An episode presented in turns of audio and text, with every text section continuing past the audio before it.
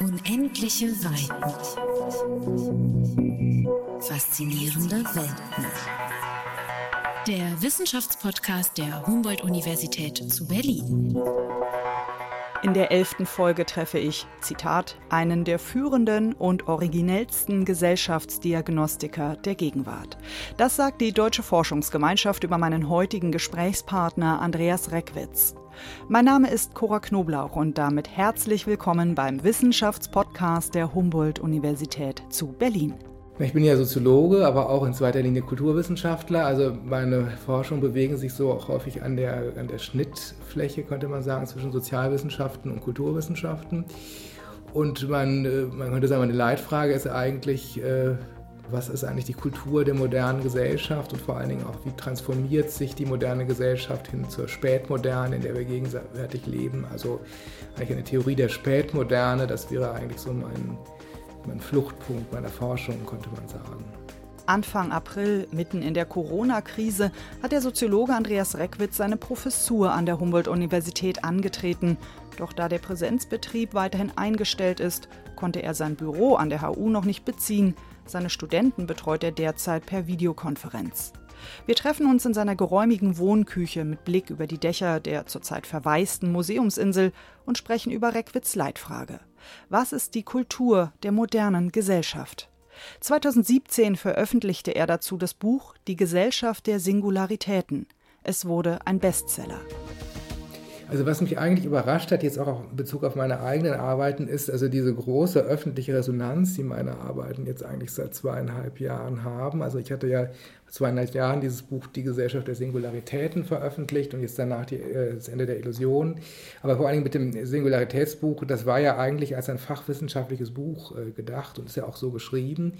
Und ich dachte mir auch schon sicher, da gibt es auch noch die eine oder andere zusätzliche Leserin, aber dann war es ja so, dass das auch in der öffentlichen Wahrnehmung, also auf einmal dann in aller Munde war, dass ich dann auch zum Beispiel das im Bundes, äh, in der Bibliothek des Bundestags vorgestellt habe und so weiter. Also das war auch, auch, eine, auch im politischen Bereich oder im Wirtschaftsbereich oder im Kulturbereich, da war sehr viel an Resonanz da und das hätte ich nie für möglich gehalten. Also dass da offenbar, so interpretiere ich das mittlerweile, dass da ein sehr großes öffentliches Interesse auch an Soziologie im Moment vorhanden ist. Sicherlich auch, weil eine Verunsicherung in der Gesellschaft da ist.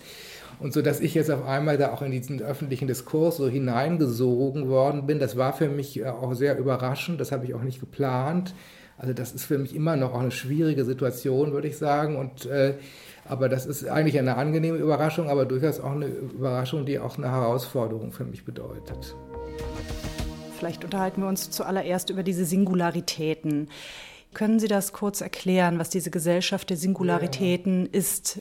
Also erstmal meine Leitfrage in dem Buch ist ja, äh, also wie hat sich im Grunde die Moderne verändert? Also die moderne Gesellschaft ist ja eigentlich der Schwerpunkt dessen, was eigentlich Soziologen, Soziologinnen interessieren. Also die moderne Gesellschaft, die ja nun auch schon 250 Jahre alt ist, die also im 18. Jahrhundert mit der Industrialisierung, Demokratisierung, Verwissenschaftlichung und so weiter eigentlich begonnen hat und die aber seitdem ja nicht, nicht äh, die gleiche geblieben ist, sondern sich auch nochmal verändert hat und sich gerade so seit den 1980er, 90er Jahren nochmal deutlich gewandelt hat, würde ich sagen, würden auch viele Kollegen eigentlich sagen, also in Richtung dessen, was man Spätmoderne nennen kann oder Hochmoderne oder postindustrielle Moderne oder wie auch immer.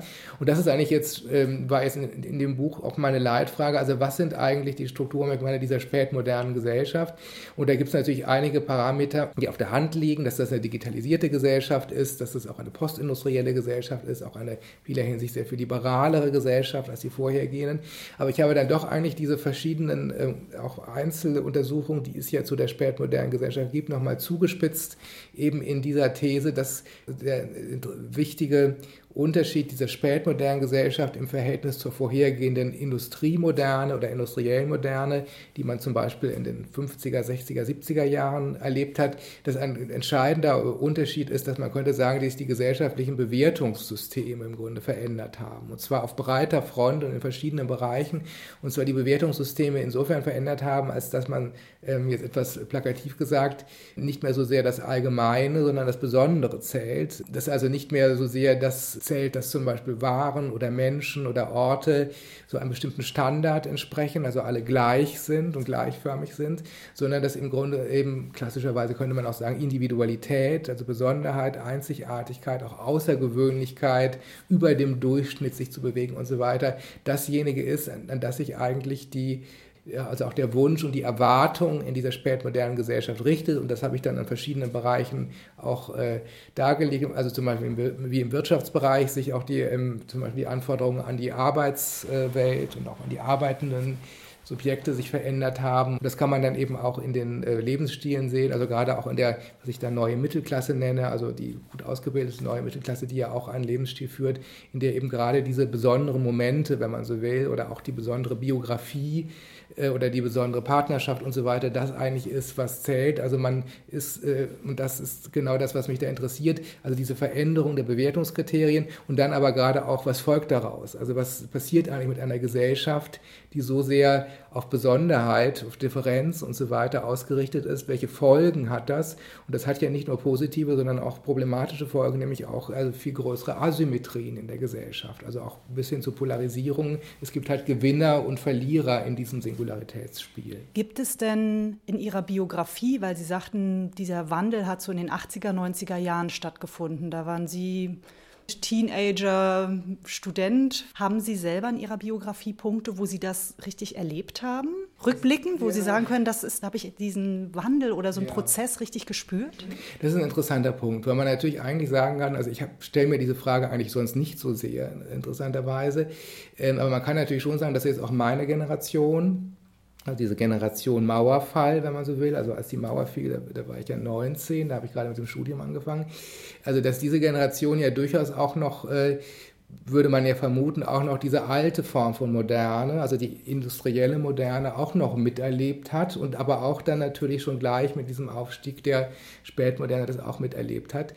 Ähm, also es ist erstmal so, dass ich sagen muss, also diese ganzen, überhaupt diese Grundthese, dass sich da in der Spätmoderne etwas verändert, das habe ich jetzt nicht aus meiner eigenen Biografie gezogen, sondern erstmal aus aus dem soziologischen Fachdiskurs. Denn das ist eigentlich schon seit den 80er Jahren, ähm, also schon seit längerem, ein großes Thema und auch weiterhin ein sehr umstrittenes Thema. Also was ist denn jetzt diese Postmoderne, was ist die Spätmoderne, welche Merkmale hat das eigentlich? Das hat ja schon viele Soziologen von Ulrich Beck äh, äh, bis, bis andere beschäftigt. Ähm, also insofern, das schließe ich erstmal an diesen Fachdiskurs an. Ähm, und das ist auch meine, da natürlich immer mein Ausgangspunkt. Aber tatsächlich würde ich schon auch sagen, dass ich das in meiner Biografie auch äh, durchaus äh, diesen Wandel miterlebt habe. Also ich würde zum Beispiel sagen, also wenn man sich die, die Schulen anschaut, ja, also das ist ja, äh, dass sich da zum Beispiel ja auch ein sehr interessanter Singularisierungsprozess vollzogen hat, wo dann auch Klassen wieder eine Rolle spielen, was aber zu der Zeit, als ich zur Schule ging, also ich bin ja in den 80er Jahren, also ich bin Ende der 70er Jahre auf die Grundschule und in den 80er Jahren aufs Gymnasium gegangen, was da noch nicht so der Fall war. Also es war zum Beispiel zu der Zeit, würde ich sagen, wirklich so, äh, jetzt ganz platt gesagt, also man ging auf die nächstgelegene Schule. Und die waren auch alle irgendwie, würde ich sagen, gleich gut. Also zwischen diesen Schulen war kein Unterschied. Also ob man jetzt auf die Schule X oder Y, Gymnasium X oder Y gegangen wäre, ja, ne, das war insofern auch eine ganz pragmatische Entscheidung. Was, äh, jetzt kann man sagen, das hat Nachteile, es war alles irgendwie gleich, aber auch Vorteile. Man konnte sich im Grunde darauf verlassen. Also jeder hat so den gleichen, also auch die, die gleichen Möglichkeiten so gesehen gehabt. Und ich würde sagen, ähm, dass das heute, also wenn ich mir anschaue, wie sich die Schulen jetzt verändert haben, da gibt es ja auch viele Untersuchungen zu, das ist ja ganz anders geworden. Nicht? Also es ist zum Beispiel ja eine Riesenentscheidung, etwa in einer Stadt wie in Berlin, wo dann Eltern ihr, ihr Kind in die Grundschule schicken. Ja?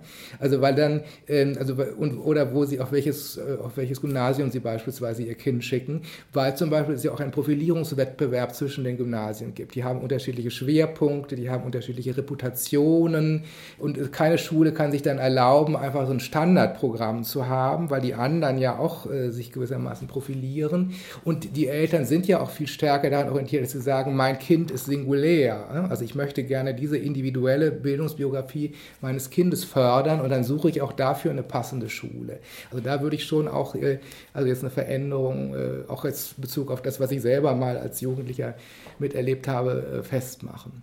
Betrifft das aber vor allem die Mittelschicht? Ja, das ist natürlich jetzt auch ein wichtiger und interessanter Punkt, dieser Singularisierungswettbewerb, was die Schulen angeht, aber auch dieses Singularisierungsinteresse, was Eltern gegenüber kind, ihren Kindern mit der Bildungsbiografie angeht, dass das vor allen Dingen die neue Mittelklasse geht. Also ich würde jetzt auch nicht sagen die Mittelschicht, also das ist ein Begriff, den ich gar nicht mehr verwenden würde, weil das ein völlig äh, also mittlerweile vager und undefinierter Begriff geworden. Die gibt es gar nicht mehr, diese Mittelschicht. Ähm, die hat es also zum, etwa in den 70er, 80er Jahren vielleicht noch gegeben, also Stichwort nivellierte Mittelstandsgesellschaft. Ähm, aber das, äh, das, hat sich ja da eigentlich, das kann man, denke ich, sehr gut zeigen, ähm, eigentlich eine neue Mittelklasse äh, ist entstanden. Das sind eben vor allen Dingen Akademiker, ne? also Leute, die eben selber studiert haben, und das ist ja mittlerweile eine recht große Gruppe. Das war ja auch in den 70er Jahren noch keine so große Gruppe, die ist mittlerweile aber doch äh, angewachsen. Das sind vielleicht so 20, 30 Prozent in der Bevölkerung. Und die, würde ich sagen, diese Gruppe ist in der Hinsicht natürlich auch sehr bildungsehrgeizig und hat eben auch dieses große Interesse daran, dass ihr eigenes Kind optimal gefördert wird. Das Kind wird eben als Besonderheit auch wahrgenommen. Und die Schulen, die sich eben an diese, man könnte sagen, Klientel richten, also etwa jetzt Gymnasien, ähm, die, sind, die richten sich natürlich auch entsprechend darauf aus. Ne? Sie richten sich da auch an die Interessen dann dieser äh, mobilen ne, und auch wählerischen Elternschaft aus. Also insofern, und das denke ich, ist auch tatsächlich ein Unterschied würde ich sagen, ähm, also, äh, oder etwas, was sich wirklich in den letzten Jahrzehnten gewandelt hat, eben dieser Aufstieg der neuen Mittelklasse. Ähm, also Akademiker hat es früher natürlich auch gegeben, aber das war eine relativ kleine Gruppe und die war eigentlich auch nicht unbedingt in ihrer Differenz zu dem Rest der Gesellschaft so sehr wahrnehmbar, würde ich sagen. Und jetzt haben sich da aber auch, also die kulturellen Differenzen zwischen der neuen Mittelklasse und auch der, der traditionellen Mittelklasse sind doch mittlerweile enorm geworden. Und das ist für mich ja auch in dem Buch Gesellschaft der Singularitäten oder auch in den folgenden Büchern eigentlich, ich denke, ein ganz wichtiger Punkt, um auch die Gegenwartsgesellschaft verstehen zu können. Die nivellierte Mittelstandsgesellschaft der Nachkriegszeit beschreibt Reckwitz als eine relativ egalitäre, kulturell homogene Gesellschaft. Doch diese alte Mittelklasse gibt es so nicht mehr, sagt der Soziologe. Sie ist aufgebrochen, nach oben und nach unten. Also nach oben könnte man sagen, im Laufe der Jahrzehnte ist eben diese neue Mittelklasse aufgestiegen. Also das sind Bildungsgewinner, das sind eben die Akademiker, das sind die Hochqualifizierten, die vor allen Dingen auch in den Metropolregionen leben. Und dann nach unten hin hat sich aber eben auch sowas herausgestellt wie eine neue Unterklasse oder prekäre Klasse. Die hat es ja bis in die 80er Jahre auch so nicht gegeben. Zum Beispiel welche Berufe? Das wäre also, dass man spricht ja auch teilweise von der neuen Service Class. Ne? Das sind also die sogenannten einfachen Dienstleistungen ähm, also ob das jetzt Sicherheit oder Reinigung oder vielleicht auch Pflegebereich oder, ähm, oder Lieferdienste und Restaurant, Hotel und so weiter. Also eigentlich eine große Gruppe von Service-Diensten, also sogenannten einfachen, also manuellen Dienstleistungen. Ähm, das sind teilweise auch, das ist teilweise im Niedriglohnsektor, manchmal sind es äh, auch Solo-Selbstständige oder Minijobs und so weiter, manchmal auch am Rande der Arbeitslosigkeit, also das ist ja auch selber nochmal eine etwas größere Gruppe. Und diese Gro Gruppe ist eigentlich in allen westlichen Gesell Gesellschaften seit den 80er Jahren gewachsen. Also in den USA zum Beispiel ist die noch größer, nicht? also in Deutschland ist sie noch eher etwas, vielleicht nicht ganz so groß, aber die gibt es natürlich auch. Ähm, und dann gibt es aber als drittes, also jetzt haben wir die neue Mittelklasse und die neue Unterklasse, gibt es, würde ich sagen, auch noch sowas wie die traditionelle Mittelklasse, also das ist quasi das Erbe dieser alten Mittelstandsgesellschaft. Also das war früher, waren das fast alle und jetzt ist es aber nur noch vielleicht 40 Prozent oder 30 Prozent der Gesellschaft. Also traditionelle Mittelklasse, also mittlere Tätigkeiten, äh, ob das jetzt Angestellte sind oder mittlere Beamte oder bestimmte Selbstständige, die häufig auch äh, eher in kleinstädtischen Regionen leben oder auch ländlichen Regionen leben, die eigentlich auch wohl situiert sind häufig, teilweise aber auch gewisse Abstiegsängste haben. Und ähm, also das wäre quasi diese mittlere Gruppe. Und das war ja gewissermaßen mal das Zentrum der Gesellschaft, das ist jetzt aber so nicht mehr. Und ich würde jetzt vor allen Dingen auch so eine gewisse ähm, also man könnte auch sagen, Spannung in den letzten Jahren wahrnehmen zwischen der neuen und der alten Mittelklasse oder der neuen und der traditionellen Mittelklasse und auch äh, die, die politischen Spannungen, die wir in den letzten Jahren erleben, also auch äh, Stichwort Aufstieg des Populismus und so weiter, lassen sich jedenfalls teilweise auch dechiffrieren als so ein neuer Konflikt zwischen diesen beiden Mittelklassen. Das heißt, wenn in den 60er und auch noch 70er Jahren eine Familie ein Haus sich erwirtschaftet hat und ein Auto und einmal im Jahr in den Urlaub gefahren ist und zwei Kinder hatte, die Frau in Westdeutschland vielleicht eher Hausfrau, der Mann sorgt für das Einkommen, dann hatte diese Familie es ja geschafft. Genau. Die war gesellschaftlich anerkannt, ja, sie hatte genau. alle Werte erfüllt. Und man hatte den Eindruck, alle machen es eigentlich so, also idealerweise. Ne? Also das ist so, das so, wie man es halt macht. Ne?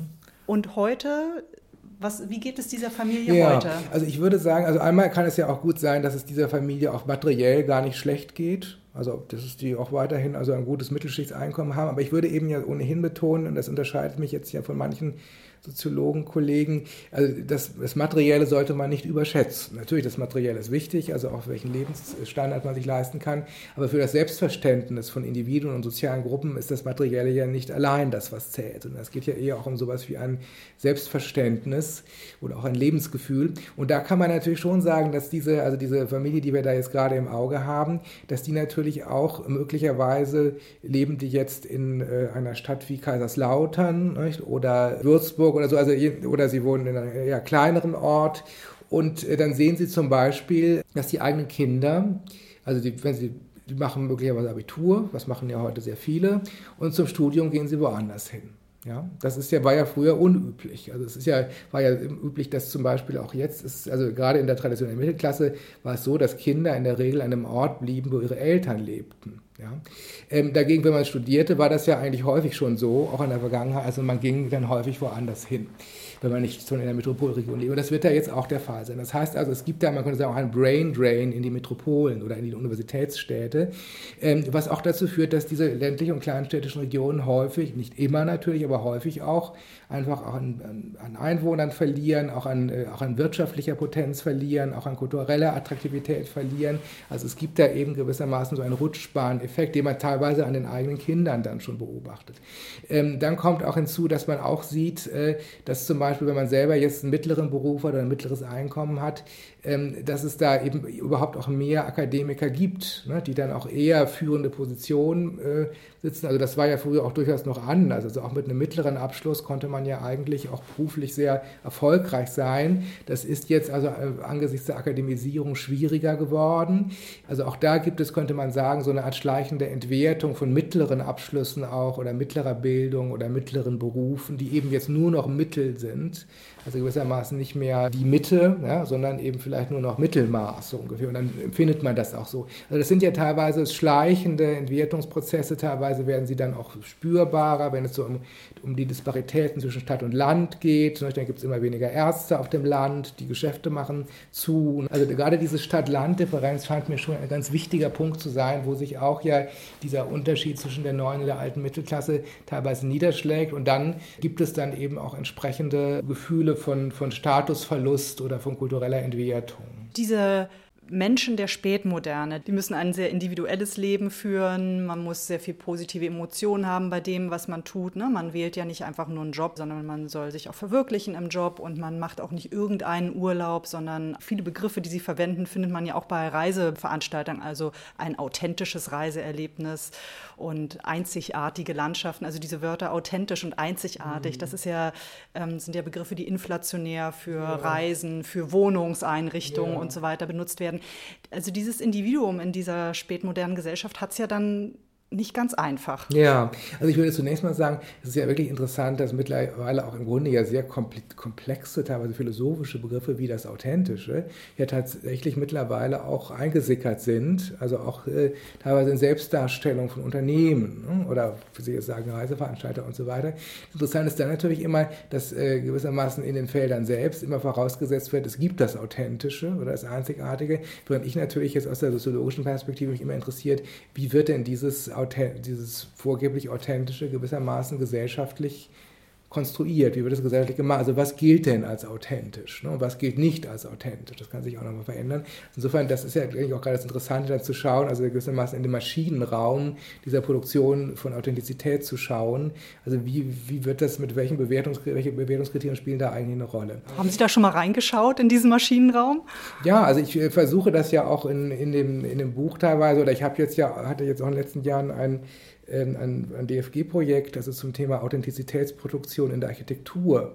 Also wo es darum geht, also zu schauen, wie eben auch im, wenn es um Architektur geht, also wenn es um auch den Bau von Gebäuden geht oder Restaurierung von alten Gebäuden, also wie dieses Kriterium des Authentischen, wie das da eingesetzt wird und wie laufen solche Diskurse ab. Aber ihre eigene, eigentliche Frage war ja die nach dem spätmodernen Subjekt, auch in der neuen Mittelklasse und auch nach den Problemen, die, ähm, die, die dieser Lebensstil mit sich bringt.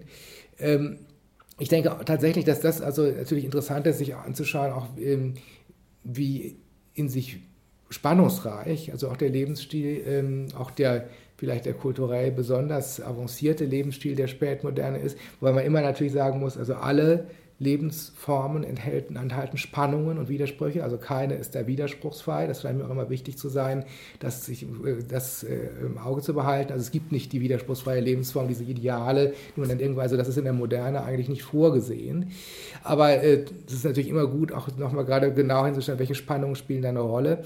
Und ähm, also ich würde zum Beispiel sagen, also eine der Spannungen, ich bin ja auch ausführlicher äh, darauf in dem Buch Das Ende der Illusionen eingegangen, ist äh, gerade das, was die Emotionen angeht, also was den Umgang mit den Emotionen in der spätmodernen Kultur angeht, weil wir da nämlich eigentlich so eine, doch eine gewisse Widersprüchlichkeit haben, weil einerseits kann man sagen, ähm, dass gerade die spätmoderne Kultur und eben gerade auch in der neuen Mittelklasse und den sie tragenden Institutionen eben ja sehr stark dieses Element emotionaler Erfüllung eigentlich in den Mittelpunkt stellt. Auch viel stärker, als das früher in der Moderne oder gar in der Vormoderne der Fall war. Also um nochmal diese traditionelle Mittelklasse, industriell Moderne aufzurufen, da ging es ja eher darum, zum Beispiel Status zu erreichen, also bestimmte auch äußere Merkmale zu erreichen. Und wenn man das dann erreicht hat, war man eigentlich mehr oder minder zufrieden. Also genau. Also tatsächlich war man das natürlich auch teilweise nicht. Da hat es ja auch Widersprüche. Widersprüche gegeben, Unbefriedigtheit ähm, und, und man will da raus und so weiter. Das war ja dann auch ein Grund, warum es zum Beispiel zu der 68er-Bewegung gekommen ist. Also gerade für Frauen, wenn ich das genau. mal sagen darf, für Frauen war ja nicht so viel Platz oder so viel Spielraum war nicht in dieser. Genau, das ist ja auch schon Betty Friedan, also Anfang der 60er Jahre in diesem Buch The Feminine Mystique, also sehr einflussreich wurde das herausgearbeitet, wie gerade auch diese, dieses Suburbia Hausfrauenexistenz natürlich teilweise ja von hochgebildeten Frauen, die dann aber in die Hausfrauenexistenz ja hineingeschoben wurden, wie unbefriedigend das dann auch war. Also auch, würde ich auch sagen, die feministische Bewegung hat sich ja sehr stark auch daran abgearbeitet. Ähm, aber jetzt haben wir eigentlich in der, ähm, also in der spätmodernen Kultur ja auch als teilweise ein Produkt der im weitesten Sinne 68er Bewegung, auch der ganzen Bewegung mehr äh, Streben nach Selbstentfaltung, nach Selbstverwirklichung, ähm, was ja auch in der Psychologie dann teilweise äh, sehr stark forciert wurde und wird. Man braucht sich ja auch jetzt nur die entsprechenden Psychologie-Magazine anzuschauen. Natürlich geht, soll es ja dem, bei dem Individuum nicht nur darum gehen, äh, also gewissermaßen Status zu haben, sondern sie eben auch sein Selbst zu entfalten. Und glücklich zu sein. Genau, glücklich zu sein, ein gutes Leben, ne? das ist ja auch diese Chiffre, das gute Leben, was heißt das überhaupt? Und da spielen die Emotionen eben eine ganz große Rolle. Man muss es eben fühlen, man muss dieses gute und glückliche Leben ja fühlen und positive Emotionen sind eben ja ein Ziel dieses Lebens, ob man das dann Resonanz nennt oder Intensität oder ähm, wie auch immer. Das ist die eine Seite. Also das heißt, insofern ist natürlich dieses, dieses spätmoderne Leben auch sehr verheißungsvoll, konnte man sagen. Die Kehrseite ist aber interessanterweise, dass ja gerade dieses äh, Leben, das sozusagen nach, nach positiven Emotionen strebt, ja ähm, auch, man könnte sagen, systematisch negative Emotionen hervorbringt. Also sind auch negative Emotionen, die sich teilweise gegen das äh, Individuum selbst richten. Also da auch die, ähm, diese ganze Frage um Depression in der Spätmoderne, dass zum Beispiel auch äh, man an den eigenen Ansprüchen scheitert und dann eben äh, also die negativen Emotionen gegen sich selbst richten, also bestimmte, also sehr stark Enttäuschungserlebnisse, die eigentlich gerade das spätmoderne Leben hervorbringt, also zum Beispiel auch die starke, die, die Wettbewerbskonstellation in der Spätmoderne, ob das jetzt der Arbeitsmarkt ist oder der Wohnungsmarkt ist oder der Partnerschaftsmarkt und so weiter. Diese Marktsituationen äh, produzieren ja Gewinner und Verlierer. Und was ist mit den Verlierern? Also wenn man sich auf einmal auf der Verliererseite sieht und auch in der neuen Mittelklasse kann man sich ja in mancher Hinsicht dann eben meinen, also man hat dann doch einige Dinge nicht geschafft, die man eigentlich gerne geschafft hätte und andere haben es eher geschafft. Auch da spielen auch Vergleichstechnologien zum Beispiel eine große Rolle. Also die spätmoderne Kultur vergleicht viel mehr, ob das jetzt über das Internet ist, über die entsprechenden Parameter oder eben die Einkommensstatistiken in der Zeitung. Also es sind viel mehr Vergleichsparameter da, die in der Kultur kursieren und Vergleiche führen auch dazu, dass eben die Enttäuschungen und damit auch die negativen Emotionen gewissermaßen potenziert werden.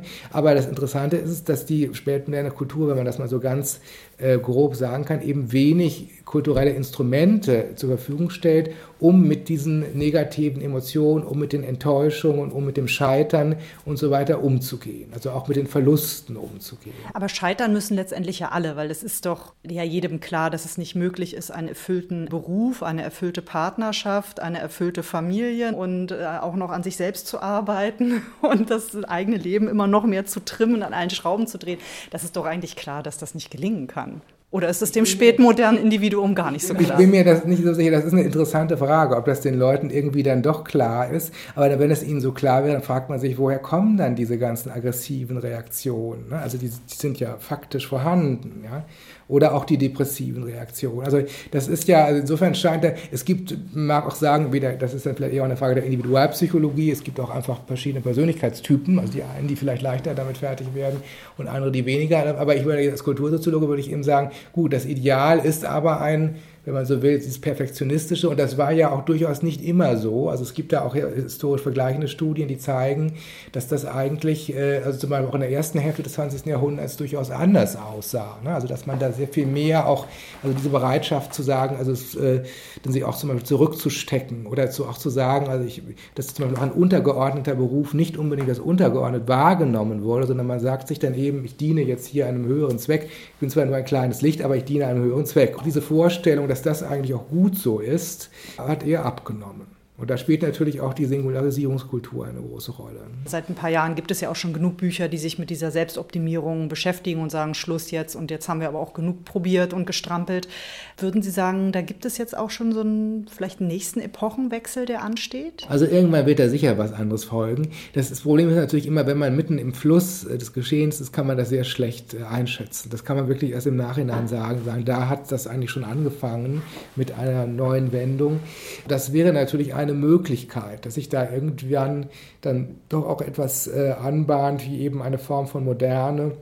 Oder ist die Frage, ob das dann überhaupt noch moderne ist, die eben zum Beispiel diese, stärker diese Selbstbegrenzung, könnte man sagen, auch betont. Also Selbstbegrenzung in verschiedenster Hinsicht, also auf das Individuum bezogen, auf die Gesellschaft insgesamt bezogen das muss man abwarten. Also das kann, ich, kann man jetzt ganz schlecht äh, sagen. Also möglich ist das natürlich, äh, dass da eben gerade so in Richtung von Nachhaltigkeit oder von Selbst, ich sage jetzt mal Selbstbegrenzung, also nicht mehr Entgrenzung, sondern Selbstbegrenzung, dass sich da auch etwas Neues anbahnt, aber das, das werden wir dann sehen.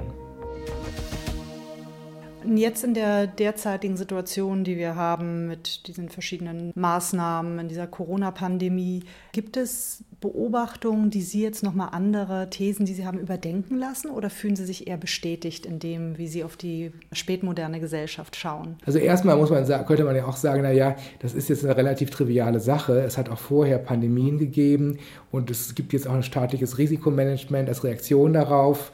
Das hat es vorher auch gegeben. Also das ist jetzt äh, gar nicht so aufregend. Aber natürlich neigt man jetzt schon dazu, ähm, gewissermaßen die Bedeutung des Ganzen nochmal in einen größeren Kontext ähm, einzuordnen. Und ich denke, was man jetzt natürlich schon sieht, ist, ähm, ist das nochmal auf einer anderen Ebene, worüber wir jetzt noch gar nicht gesprochen haben, dass jetzt in dieser Corona-Krise natürlich auch der Staat, also der Bereich des Politischen und Staatlichen, in einer Weise gefordert ist und ja auch die Bürger es durchaus ja von ihm auch erwarten, von dem, vom staatlichen Bereich, ähm, zu handeln in einer Weise, wie es eigentlich der die Spätmoderne, man könnte sagen, fast verlernt hat. Nicht? Also weil die Spätmoderne ist ja auch eine äh, Gesellschaft, die, wenn es jetzt um Staat und Politik geht, ja eher dazu geneigt hat, staatliche Funktionen rückzubauen. zu deregulieren. Also Stichwort Neoliberalismus, also gerade auf private Eigeninitiative zu setzen, ne? also und so weiter, die Märkte, die auf die globalen Märkte zu setzen und eigentlich zu sagen, also Staat ist etwas, das brauchen wir immer weniger. Ne? Das kann sich eigentlich eher zurückziehen. Und jetzt haben wir ja, und da muss, ist es natürlich auch so, dass man die Corona-Krise auch äh, nochmal in eine Reihe stellen kann von weiteren Krisen in der Vergangenheit, also auch etwa der Finanzkrise, wo man sieht, äh, es bedarf doch offenbar, also übrigens in Krisensituationen, aber sonst auch sowas wie einer staatlichen Infrastruktur, die funktioniert. Also man sieht es jetzt ja, wenn das Gesundheitswesen nicht funktioniert, wenn die öffentliche Gesundheitswesen nicht funktioniert, wenn der Katastrophenschutz nicht funktioniert. Und da hat ja der Staat im Moment auch Mühe, ich würde sagen, hat jetzt gar nicht so schlecht reagiert, gerade in Deutschland, aber es ist doch mit Mühe verbunden. Und ich denke, was jetzt doch deutlich wird, ist, ähm, ist, dass eben eine Staatlichkeit, die gewissermaßen nur immer darauf setzt, die gesellschaftlichen Prozesse noch weiter zu dynamisieren, gar nicht unbedingt äh, jetzt, die, also dass das nicht die primäre Aufgabe in Zukunft sein sollte, sondern dass es eher darum geht, auch so eine gewisse eben Infrastruktur für alle zur Verfügung zu stellen, eben auch Infrastruktur im Bereich der Bildung oder des Wohnens oder eben der Gesundheit oder eben auch des Katastrophenschutzes, dass das eigentlich eine Aufgabe ähm, eigentlich auch von, von Staatlichkeit ist, dass die Staatlichkeit eben nicht mehr eine ist, die jetzt gewissermaßen diese Dynamisierung der Spätmoderne noch mehr anfeuert und antreibt, sondern eher gewisse äh, Rahmenbedingungen äh, setzt. Aber auf jeden Fall diese staatlichen Funktionen könnten sich, das müssen wir natürlich auch erstmal abwarten, wandeln und stärken. Und dadurch würde man, würde natürlich auch die weltmoderne Gesellschaft da, äh, also sagen wir mal, eine stärkere Regulierung erlangen, die vielleicht auch äh, mittlerweile von der Politik erwartet wird. Herr Reckwitz, meine letzte Frage wäre, welche Antwort auf eine für Sie drängende Frage möchten Sie als nächstes lösen oder sich so schnell wie möglich beantworten? Ja, also das ist eigentlich jetzt auch die Frage ja nach meinem neuen vielleicht Forschungsprojekt oder auch Buchprojekt. Und da hat sich jetzt auch bei mir eins herauskristallisiert, ähm, wobei das auch wirklich eine offene Frage ist. Da habe ich jetzt auch noch keine Lösung zu. Das ist nämlich die Frage nach der Bedeutung des Verlusts oder der Kategorie des Verlusts in der Moderne, also gewissermaßen ein Verlust als die andere Seite des Fortschritts. Ne? Also wir haben also einfach gesagt, in der Moderne ja eigentlich sehr stark beherrschen so ein Fortschrittsnarrativ. Also die moderne Gesellschaft meint immer, sie entwickelt sich zum Besseren und wir erwarten auch von ihr, dass sie sich zum Besseren entwickelt. Also eben diese Frage nach den Lösungen. Ne? Und nach, ähm, aber ähm, in der modernen Gesellschaft werden ja auch systematisch Verlusterfahrungen ähm, hervorgebracht. Also schon seit dem 19. Jahrhundert der Verlust der Agrargesellschaft, mittlerweile der Verlust der Industriegesellschaft ähm, oder auch der Verlust bestimmter Fortschrittsoptimismen, also auch mit dem Klimawandel. Es geht eben nicht mehr einfach alles so weiter. Jetzt kann man natürlich das wieder umdefinieren und sagen, auch der Verlust kann ein Fortschritt sein, ne? aber das muss man nicht so sehen. Man kann auch sagen, das sind vielleicht einfach auch Verluste. Äh, mit, und auch es gibt persönliche Verluste auf der Ebene von Leiden, von Krankheit, von Tod, die die Moderne ja auch nicht völlig in den Griff bekommen kann. Und die Frage ist, aber das ist für mich eben diese Frage, also warum produziert eigentlich diese Moderne, die ja eigentlich äh, diese Verheißung hat, dass es gar keine Verluste mehr gibt, ne? das, äh, sondern dass alle Gewinner sind, dass es zum Beispiel auch keine Krankheiten mehr gibt, ne? also das, oder auch jetzt dieses, der Tod kann immer mehr äh, aufgeschoben werden, am besten es gibt ihn gar nicht mehr. Das sind ja alles moderne, auch gerade in der Spätmoderne, Moderne sehr kursierende ähm, Verheißungen. Ähm, also diese, äh, warum die Moderne doch trotzdem diese Verluste hervorbringt und welche auch Formen des Umgangs mit dem Verlust es in der Moderne gibt. Da sind wir natürlich bei der Nostalgie zum Beispiel, da sind wir aber auch bei ganz anderen Umgangsweisen, die Depression oder die Resilienz oder auch der Populismus ist auch eine Form des Umgangs mit Verlusten natürlich. Und diese verschiedenen Formen des Umgangs mit Verlusten, also die unter die Lupe zu nehmen, auch zu fragen, also was könnte eigentlich eine Gesellschaft sein, die reflektiert mit ihren Verlusten umgeht, also nicht die Verluste äh, eliminiert oder so zu tun, als gäbe sie gar nicht, dann, dann werden sie doch irgendwie an die Oberfläche gespült, sondern wie gehen sie damit um? Da spielt zum Beispiel, würde ich auch sagen, die Psychoanalyse könnte da eine wichtige Rolle spielen, die sich zwar nur auf Individuen bezieht, aber man kann das auch auf die Gesellschaft vielleicht beziehen. Diese Frage von Verlusterfahrungen auch in Biografien und die eben nicht gewissermaßen zu eliminieren, sondern dazu ein reflektiertes Verhältnis zu gewinnen. Also dass diese Frage Verlust und Moderne und Fortschritt, das ist eigentlich das, was mich jetzt, denke ich, in nächster Zeit interessieren wird. Vielen Dank für das Gespräch. Bitte schön. Unendliche Weiten. Faszinierende Welt. Der Wissenschaftspodcast der Humboldt-Universität zu Berlin. Alle vier Wochen neu.